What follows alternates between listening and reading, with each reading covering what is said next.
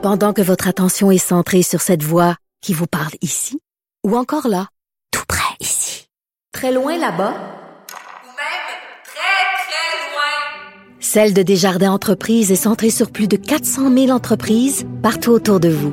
Depuis plus de 120 ans, nos équipes dédiées accompagnent les entrepreneurs d'ici à chaque étape pour qu'ils puissent rester centrés sur ce qui compte, la croissance de leur entreprise.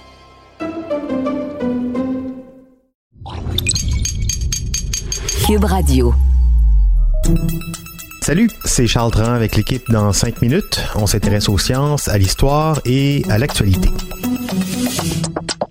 Aujourd'hui, on parle de viande, de viande artificielle. Depuis bien longtemps, des équipes scientifiques cherchent à trouver le moyen de créer artificiellement de la protéine animale dans le but d'alléger un peu l'effroyable bilan énergétique, sanitaire, environnemental de l'élevage d'animaux qui nous fournissent de la viande. On planche notamment sur euh, la viande de synthèse, une viande de culture, une viande miraculeuse qui pousserait dans les laboratoires à partir de cellules souches qui se multiplieraient pour devenir un steak ou une boulette. S'il y a 15-20 ans, c'était encore de la science-fiction, c'est désormais possible depuis 2013 avec la création du premier burger in vitro mais euh, qui avait un coût quand même, hein, 300 000 dollars la boulette, euh, c'est cher. Alors où est-ce qu'on en est avec ces technologies de culture de viande? Est-ce qu'on va finir euh, un jour par les avoir pour pas trop cher, nos pâtés chinois, nos croquettes de poulet, nos, nos burgers de culture? Et si oui, quand? Voici Félix Pedneau. The world's first lab grown burger has been cooked and eaten at a news conference in London. Scientists took cells from a cow and turned them into strips of muscle. En 2013, à Londres, quand on montre à un jury de critiques culinaires une première boulette d'une valeur de 300 000 dollars qui est faite avec de la viande de laboratoire, ben les critiques culinaires sont tout simplement ébahis. On trouve que ça ressemble à de la viande à s'y méprendre, que ça a le goût de la viande même, tout simplement parce que c'est exactement ça. C'est de la viande. Les scientifiques de l'université de Maastricht, qui est une université aux Pays-Bas, ont pas essayé de reproduire de la viande, ils ont choisi d'en créer, tout simplement, des cellules jusqu'au steak. Pour comprendre pourquoi cette boulette-là, par contre, a coûté 300 000 dollars à faire, il faut comprendre comment on fait de la viande de laboratoire, comment on fait de la viande de synthèse, comme on l'appelle? Pour la créer, les scientifiques ont d'abord dû isoler des cellules souches dans un vase à pétri. Une cellule souche, c'est une cellule très très élémentaire qu'on retrouve en général dans la moelle osseuse et qui peut se transformer ensuite en différentes sortes de cellules. Les scientifiques vont nourrir les cellules souches pour qu'elles grandissent et deviennent un autre type de cellules, des cellules musculaires dans le cas de la viande, pour qu'elles ressemblent à de la chair. Les cellules vont tranquillement grandir et aussi se multiplier et on va ensuite utiliser l'électrolyse pour les faire se combiner ensemble pour donner de la chair. Ça, c'était la façon de base de faire. Ça demande donc des infrastructures, des machines capables de performer l'électrolyse, des cellules souches aussi, et la nourriture pour ces cellules-là qui coûte apparemment très cher. En général, on nourrit des cellules souches avec du sérum fœtal.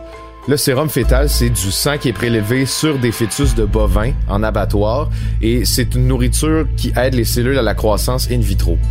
Euh, pour vous donner une idée, 100 ml de sérum fœtal, ça coûte pas loin de 350 dollars. Donc, pas surprenant que ça ait coûté 300 000 dollars faire une boulette de steak. Et avec tous ces efforts-là, en 2013, on pouvait seulement obtenir une seule boulette de muscle in vitro. Et c'est un peu ce qu'avait reproché une des critiques à la boulette en 2013.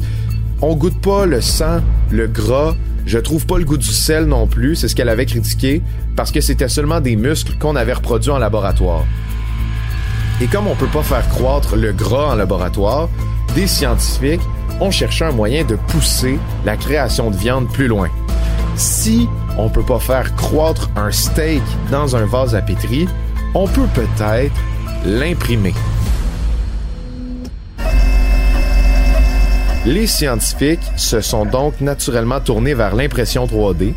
Les cellules qui grandissaient dans les vases à pétri avaient juste à être injectées dans une stringue qui les sculpterait par la suite avec du gras et du sang pour leur donner la forme d'une côtelette par exemple.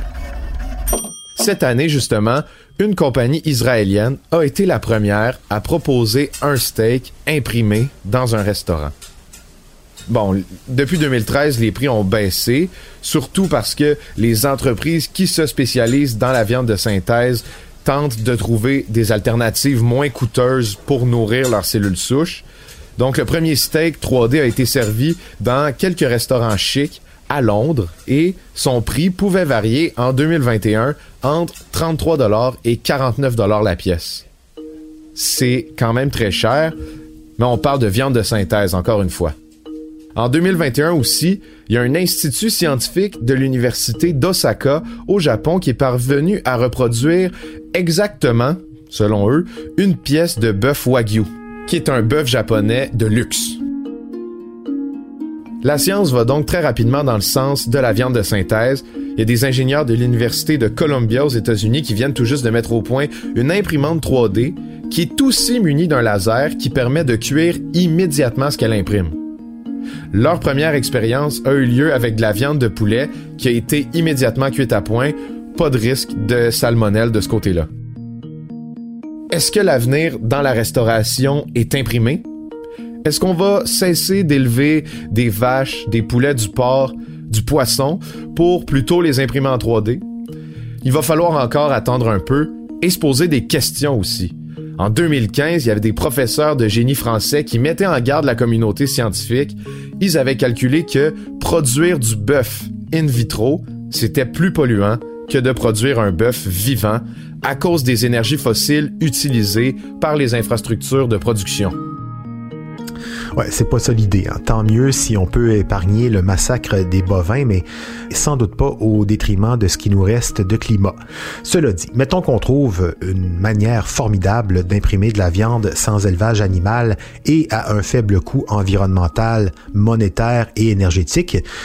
Pensez pas filet mignon, magret de canard ou poulet rôti barbecue. Hein. Pensez plus à des fabrications à grand volume, hein, de la viande hachée, des croquettes, des saucisses, des sauces à la viande, de la nourriture pour les animaux aussi. Ce genre d'usage plus industriel. Il y aura toujours de la viande provenant d'élevage, hein, cela dit, on s'en doute bien, mais qui sera probablement de plus en plus réservée à des gens plus riches, un peu à la manière du sirop d'érable et de sa pâle copie, le sirop de poteau. Merci Félix Pedneau, c'était en cinq minutes.